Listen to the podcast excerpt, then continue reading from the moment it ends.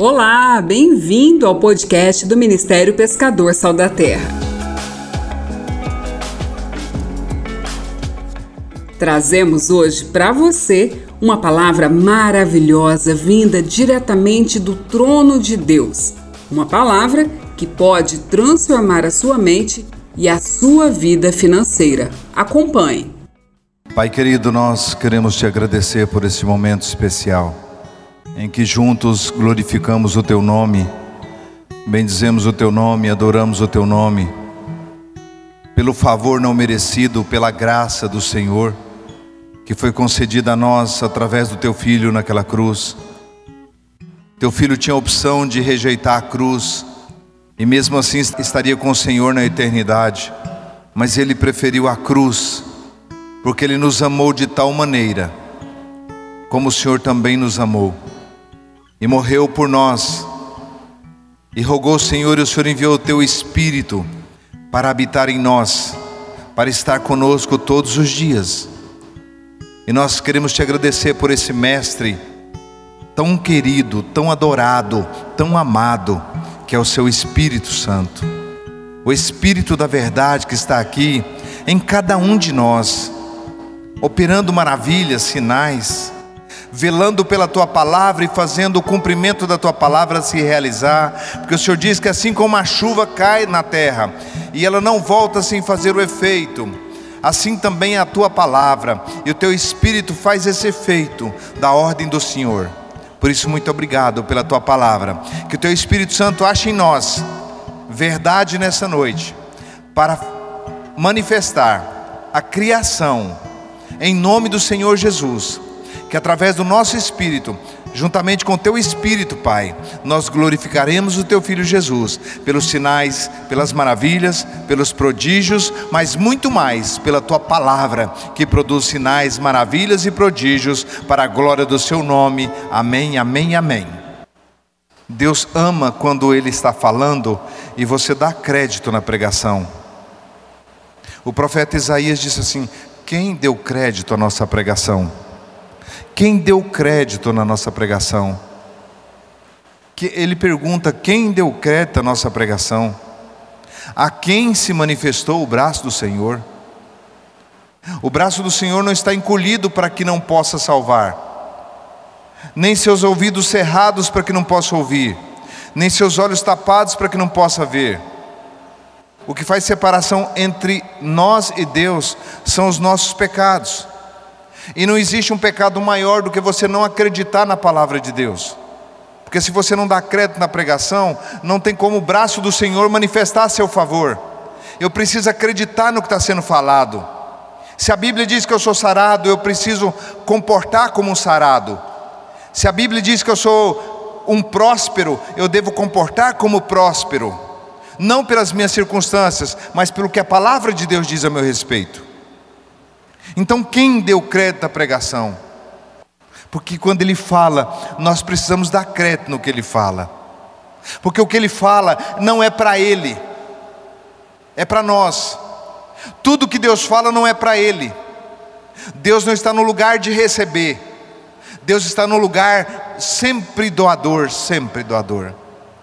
Ele doou a vida Jesus doou a vida para nós, então Ele está no lugar de receber. Então, quando Ele fala, é para benefício seu, benefício meu. Então, vamos dar crédito à pregação, para que em nós manifeste o braço do Senhor, amém?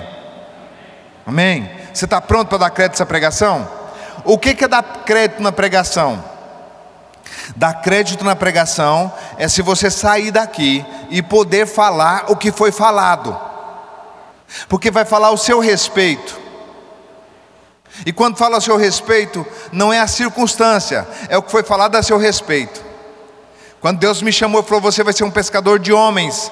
Eu não tinha uma alma sequer, não congregava ninguém perto de mim. Eu não tinha nenhuma igreja, não sabia nem conversar, não sabia nem ler, mal escrever, não sabia ler nem escrever praticamente. Estava morando na beira do rio. E Deus disse: Eu vou fazer de você um pescador de homens.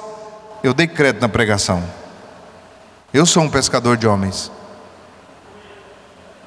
Mas eu não acreditei que não é agora que eu sou, não. Eu sou quando foi falado que eu não era. Quando foi falado que eu era pescador de homens e eu ainda não era, eu acreditei que eu era, mesmo não sendo. Eu posso crer. Então seja crente. Acredita que você é próspero. Comece a acreditar que você é próspero. Porque a palavra vai vir falando quem você é.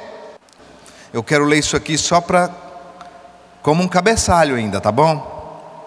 O profeta Isaías escreveu assim: O espírito do Senhor está sobre mim, porque o Senhor me ungiu para pregar boas novas aos pobres, enviou-me a restaurar os contritos de coração e proclamar liberdade aos cativos e abertura de prisão aos presos, a pregoar o ano aceitável do Senhor, o dia da vingança do nosso Deus. Eu amo essa palavra, porque foi essa palavra a primeira pregação de Jesus Cristo publicamente foi essa palavra.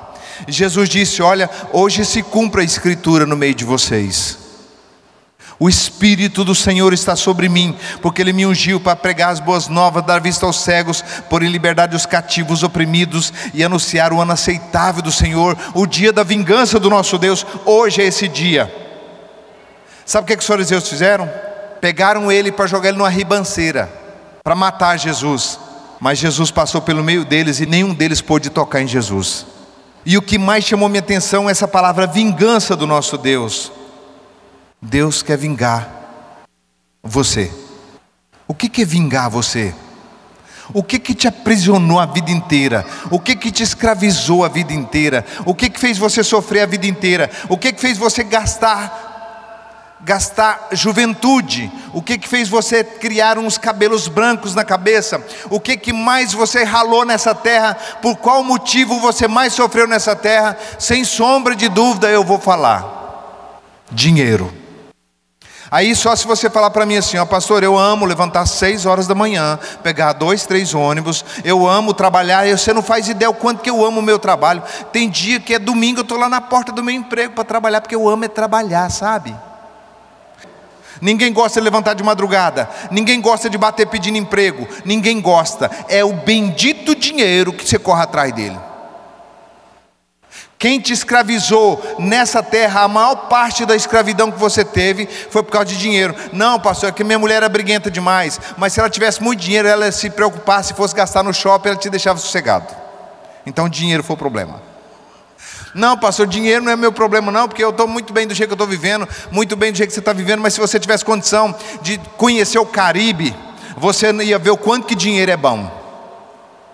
Então, tem alguma coisa que nos escravizou, desde que nós começamos a entender por gente, nós já começamos a fazer como gatinho, miau, miau, atrás de dinheiro. Quem pediu para a mãe um dinheiro aí? Mamãe, me dá um dinheiro, me dá um dinheiro para me levar para a escola, me dá um dinheiro, e aprendeu, me dá um dinheiro, me dá um dinheiro. Meu filho tinha cinco anos de idade e ele pediu um dinheiro para mim. Eu queria descobrir por que, que ele queria dinheiro. Ele queria dinheiro para escravizar o vendedor do boteco de frente de casa. Porque ele chegava lá, o vendedor tinha 1,80m, e ele chegava lá e falava assim: ó, Eu quero aquela bexiga lá em cima. E aquele homem grandão pega e sobe num banquinho, arriscando a própria vida, cair, quebrar o pescoço, quebrar a perna, e subia lá em cima por causa de uma moedinha. Então meu filho amava fazer o vendedor da venda ser escravo, porque com dinheirinho ele mandava. Não, não quero isso não. Não, não, eu decidi. A hora que ele descia com a bexiga azul, ele falou: Não, eu quero a vermelha, está mais bonita a vermelha. Ele aprendeu que com o dinheiro ele escraviza, com o dinheiro ele manda, com o dinheiro ele dá as ordens, e é assim mesmo, é ou não é? Você que é funcionário aqui, o dinheiro dá ordem em você ou não dá? Ah, não, pastor, quem dá ordem é o patrão, mas você só aguenta a ordem do patrão por causa de quê? Porque ele é lindo? Parabéns para você. Não, por causa do dinheiro. O dinheiro é a raiz de todos os males. Todos. Por que, que ela é a raiz? Se ela é a raiz de todos os males, é porque ela fica escondida dentro do nosso coração. Você calcula a árvore que está para o lado de fora. Por causa de dinheiro, ela faz cada coisa. E nós vamos aprender que hoje é o dia da vingança do nosso Deus. Ele vai pegar esse senhor e vai colocar debaixo do seu pé, ou melhor, no seu bolso, fica mais claro. Colocar dentro do seu bolso para você mandar nele e ele não mandar em você. Para ele ser submisso a você, a mesma fé que você tem de ir para o céu sem conhecer o céu, é a mesma fé que você tem de acreditar que a sua conta está parecendo a arca de Noé. Tem mico, leão dourado, tem lobo guará, tem tudo que é tipo de bicho. Agora deixa eu te fazer uma pergunta. Noé foi atrás dos bichos ou os bichos foram atrás de Noé? Ele só preparou a arca. Os bichos veio. Prepara o teu coração. Que todos os animais vêm. Prepara teu coração. Prepara, dá crédito à pregação. Deixa manifestar na sua vida o braço do Senhor, amém? Porque hoje é o dia da vingança do nosso Deus. Hoje você pode receber uma unção tão poderosa aqui que você nunca vai ter mais falta e nem sensação de falta. Porque só precisa de um milagre.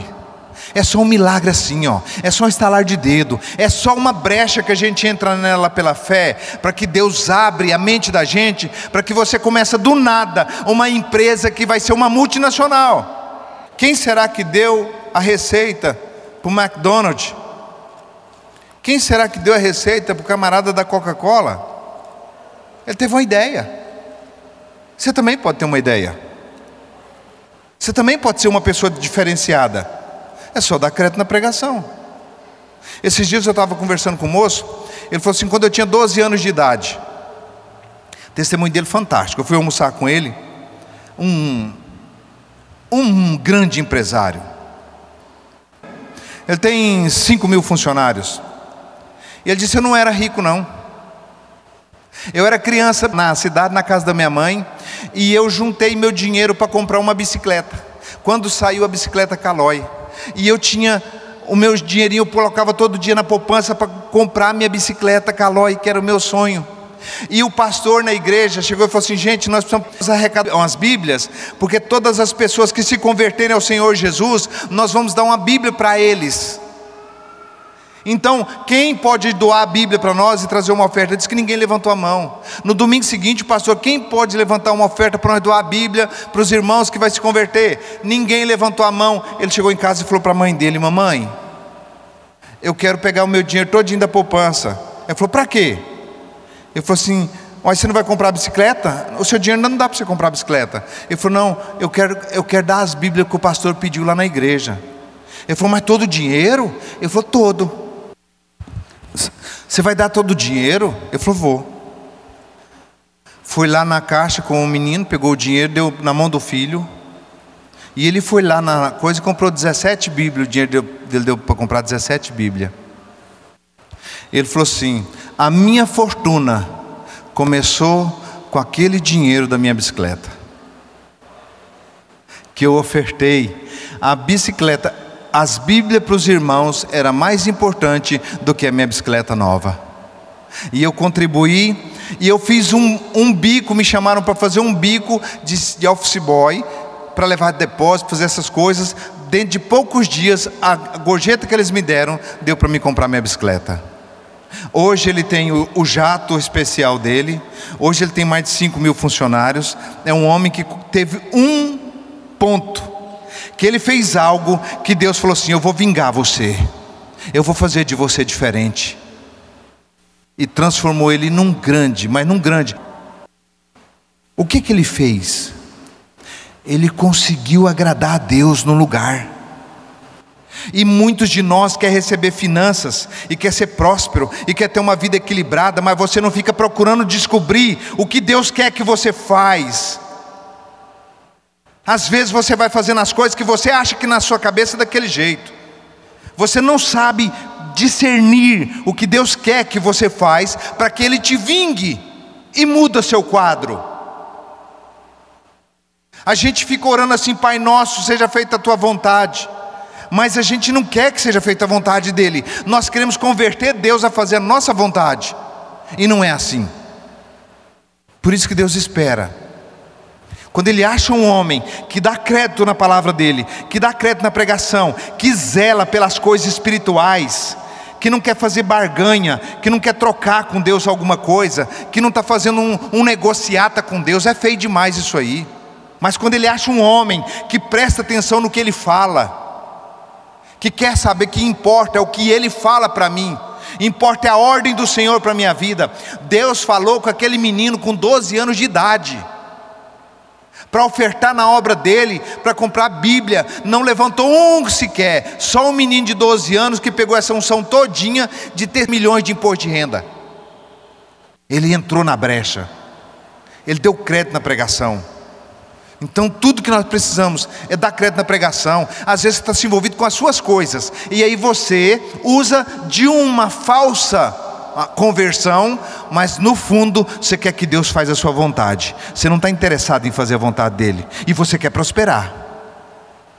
Eu falo isso com toda a certeza no meu coração. Então, você às vezes não presta atenção que Deus quer mudar a sua sorte o tempo todo e quer fazer você verdadeiramente ser diferenciado, a viver uma vida não só de prosperidade, mas também riqueza, porque o Provérbios capítulo 3 diz que se você honrar o Senhor com as premissas de toda a tua renda, não fala algumas não, toda a tua renda, Ele vai fazer que enche os teus celeiros abundantemente e transbordarão os teus lagares.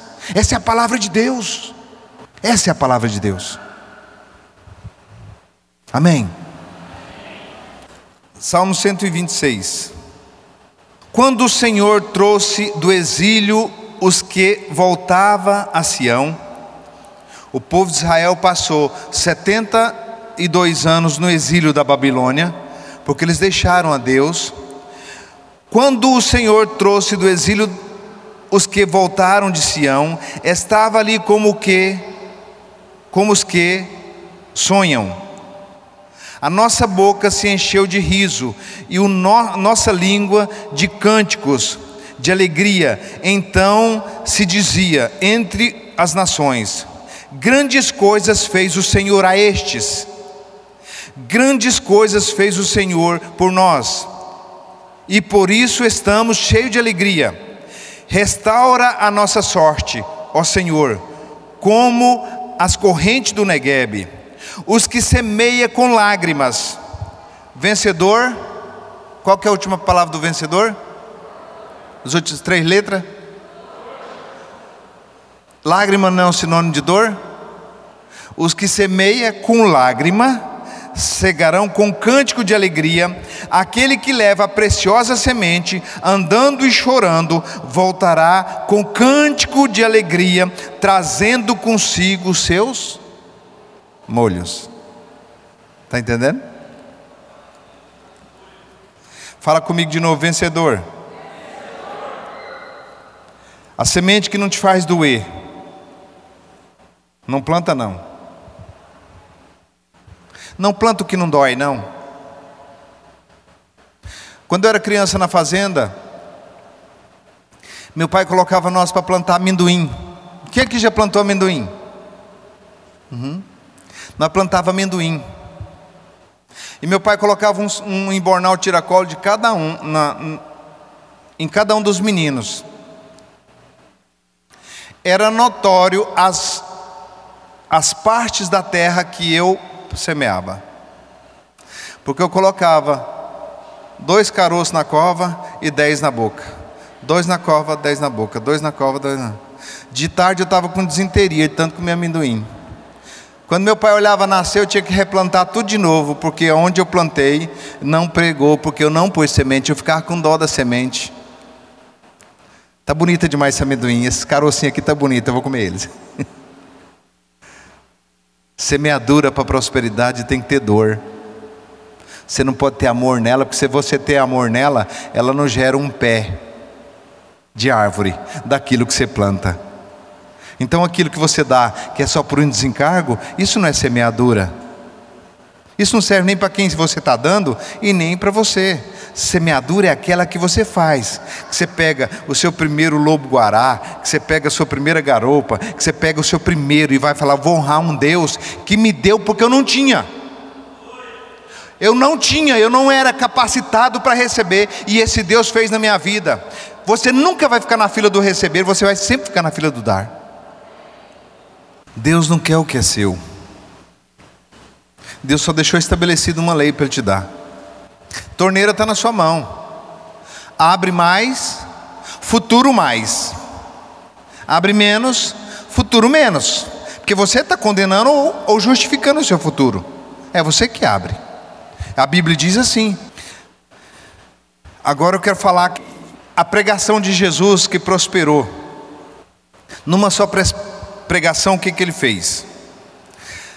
Lucas capítulo 5, verso 1: Apertando a multidão para ouvir a palavra de Deus, estava ele junto ao lago de Genezaré e viu dois barcos à beira da praia do lago. Mas os pescadores haviam desembarcado e lavavam as redes. Entrando em um dos barcos, que era de Simão, pediu-lhe que o afastasse um pouco da praia.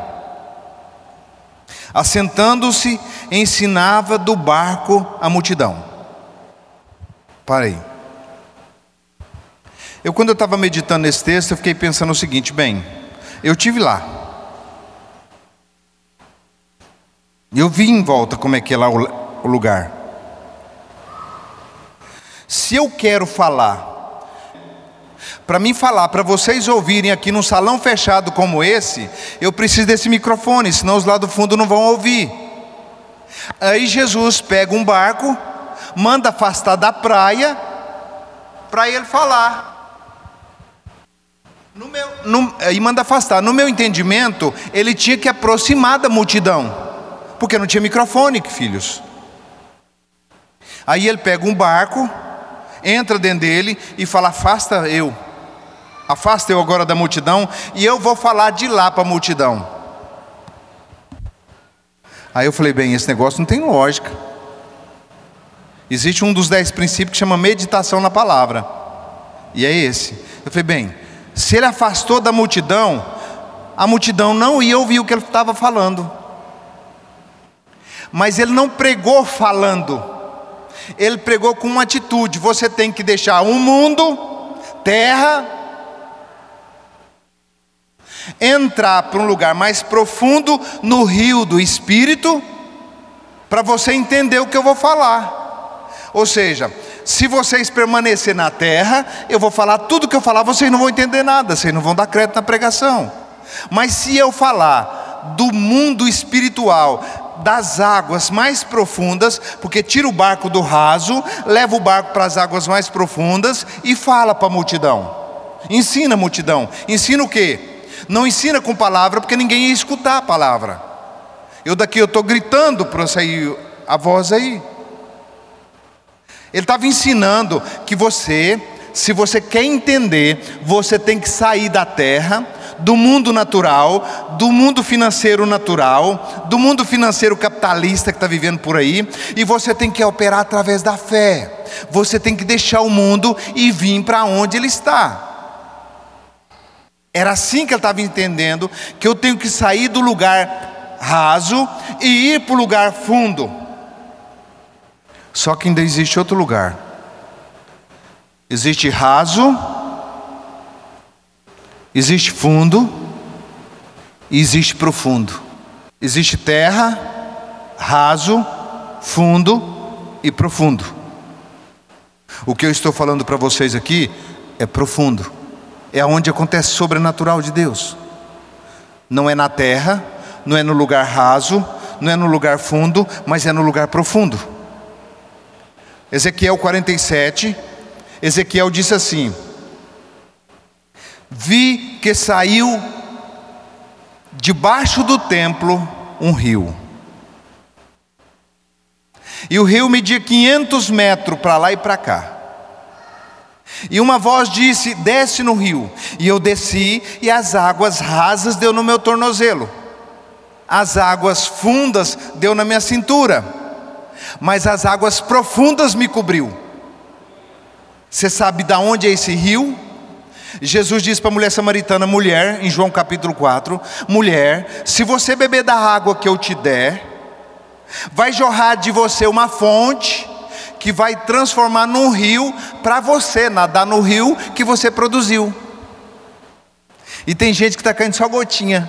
A fonte está tão sequinha, mirrada, sabe? Não ora, não jejua, não vem na igreja, não pratica, não, não semeia como deveria semear, não escuta Deus para fazer o que Deus quer. Aí é tudo a aguinha do tornozelinho, é a aguinha que está fluindo de dentro de você para fazer o rio para você nadar nele. Quando acabou de falar, disse a Simão: Afasta-te ao mar alto, ao lugar profundo e lançai as vossas redes para pescar. Respondeu Simão: Mestre, havemos trabalhado toda a noite e nada apanhamos. Pare um pouquinho. Vai eu e você pescar. Nós começa às seis horas da tarde pescar. Sete horas não pegamos nada. Oito horas não pegamos nada.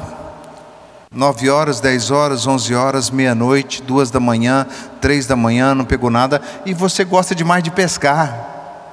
Ninguém gosta de pescar. Todo mundo gosta de pegar peixe. Porque se gostasse, fosse de pescar, pesca na piscina.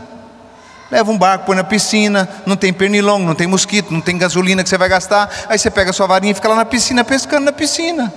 Se você gosta de pescar mesmo, não faz diferença. Então você não gosta de pescar. Você gosta de pegar peixe. Você não gosta de trabalhar. Você gosta de ganhar dinheiro. Fala comigo, ganhar dinheiro. Qual que é melhor, ganhar dinheiro ou trabalhar? Qual que você fazia? Ganhava dinheiro ou trabalhava? O mínimo que você pode fazer é trabalhar ganhando dinheiro. Mas tem gente que trabalha, paga para trabalhar. Quem gosta de pescar, gosta de pescar para pegar o peixe. E esses discípulos de Jesus, você sabe por que, que eles pescaram a noite inteira? Porque estavam com problema financeiro. Porque só quem tem problema financeiro passa um rala desse sem pegar nada. eu sei porque eu fui pescador. Quando eu tinha problema financeiro, eu sempre tinha problema financeiro, então eu me desesperava, eu virava à noite, não, eu vou dar mais esse, eu vou jogar mais essa rede que ela pega, eu vou jogar mais esse anzol que ela vai pegar, eu vou pegar, e não peguei agora não, mas vou jogar de novo. Eu jogava de novo. Não, mas não peguei, mas é porque é a isca, eu vou trocar a isca, eu vou pegar de novo. Eu tinha a conta de luz fazendo eu assim, ó. A conta de água, a prestação da loja lá, tal, aquela que você sabe qual, estava tudo me empurrando, eu tinha que ganhar dinheiro de qualquer jeito, eu não queria trabalhar, eu não queria pescar a noite inteira, mas eu falo, quem sabe vai ser na madrugada que eu vou pegar, quem sabe vai ser meia-noite, e está me empurrando a situação. A situação estava me empurrando. Os discípulos tinham um problema tão grande financeiro que estava empurrando eles para pescar, tanto é que eles insistiram tanto de pescar a noite inteira. Eles precisavam de dinheiro. Aí Jesus chega para ele e diz assim: Vai ao mar profundo, lançai as vossas redes para pescar.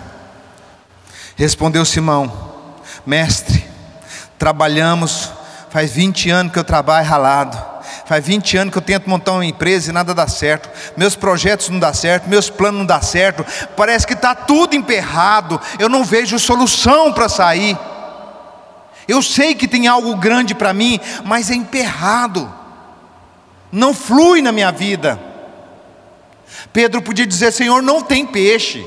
Nós lançamos a rede, foi a noite toda, foi no melhor horário de pescar, porque a noite é melhor de pescar do que de dia. Foi à noite que nós lançamos a rede toda, a noite toda nós lançamos a rede, não pegamos um peixe sequer para comer, Deus, Senhor. Respondeu Simão, mestre, havemos trabalhado a noite e nada apanhamos mas sobre ah, sobre sobre quem deu crédito à pregação.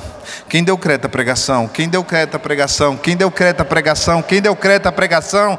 Quem deu crédito à minha pregação? Quem deu crédito? Mas sobre a tua palavra eu vou lançar a rede. Eu não vou mais sozinho agora, eu vou no, no poder do Deus de Israel o Deus de quem eu sou, de quem eu sirvo, o Deus de toda graça, de toda glória. Eu vou sair dessa miséria, eu vou sair desse lugar difícil, eu não vou ralar mais por causa de dinheiro. Eu não fui nascido de novo para sofrer por isso. Eu tenho o Espírito Santo dentro de mim, eu não vou sofrer mais por causa disso. Eu vou tirar tempo e adoração ao meu Deus e louvor ao meu Deus, e vou fazer o que a palavra dele manda fazer. Porque se você não fizer o que a palavra dele manda você fazer, não adianta você falar com ele. Ele deixou uma lei estabelecida na palavra.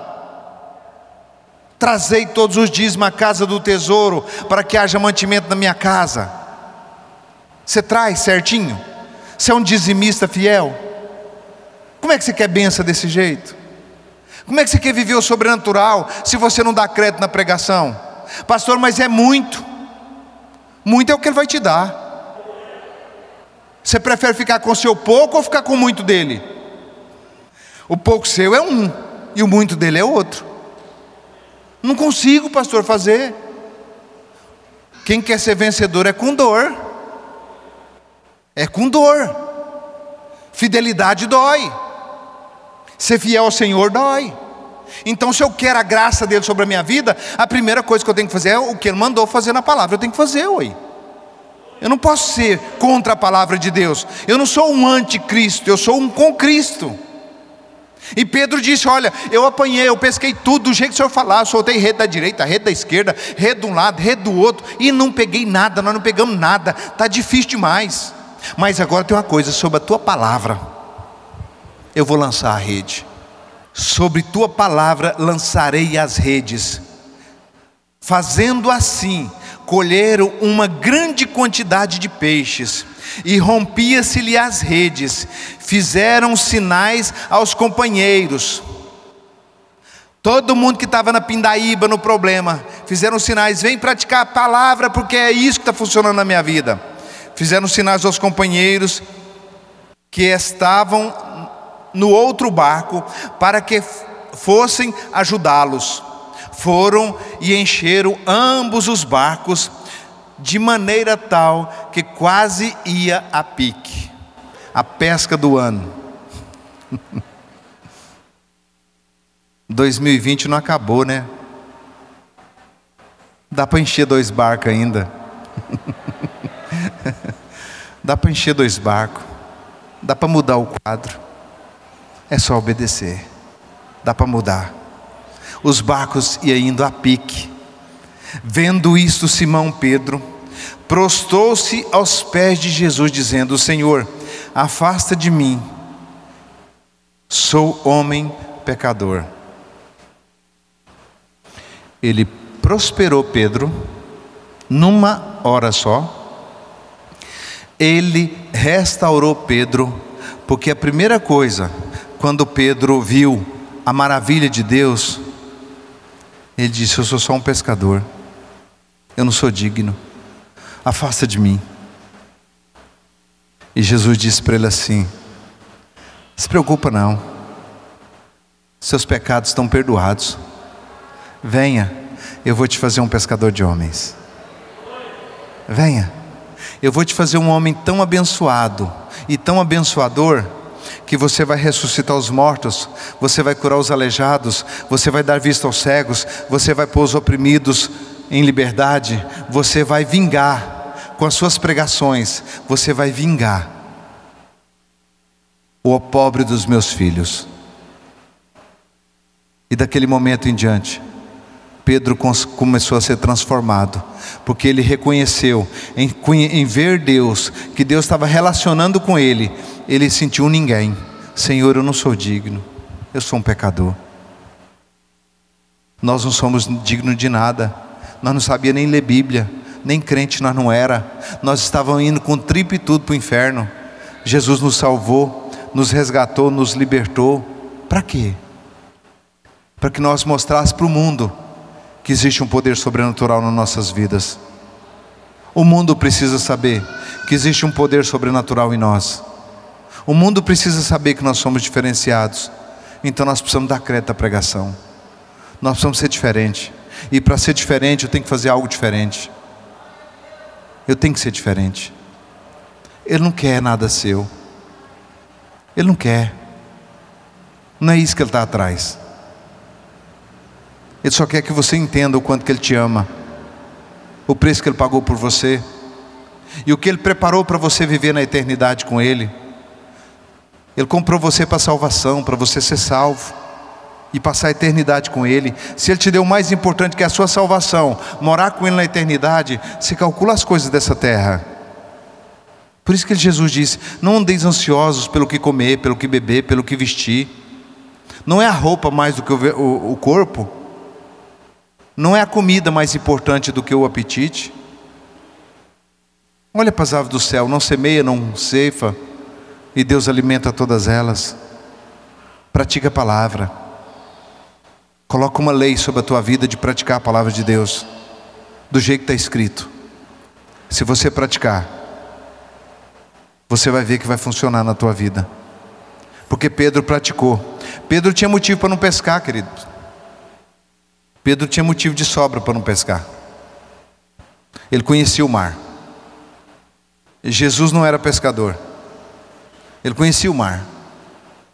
Ele sabia que ele tinha lançado as redes.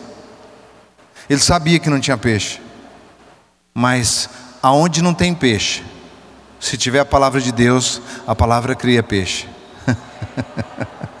Eu não me interessa como é que aqueles peixes foram parar na rede de Pedro, se eles foram criados, se o Senhor ordenou um cardume que viesse ali, a forma não importa. A forma importa que encheu dois barcos. A forma não importa. A forma é que vai pagar todas as suas dívidas, pagar todas as suas contas, começar uma nova vida, um projeto novo, uma vida nova, se você decreta na pregação. Isso é que importa. Amém? Lança a rede. Lançar a direita do barco. Lançaram. A direita é porque Jesus está sentado à direita do Pai e intercede por nós. Amém? Levanta as suas mãos e diz: Pai, muito obrigado por me fazer vencedor. A vitória estava nas minhas mãos. O Senhor só quis que eu descreta a pregação e ser fiel. Eu vou lançar as redes sobre a tua palavra.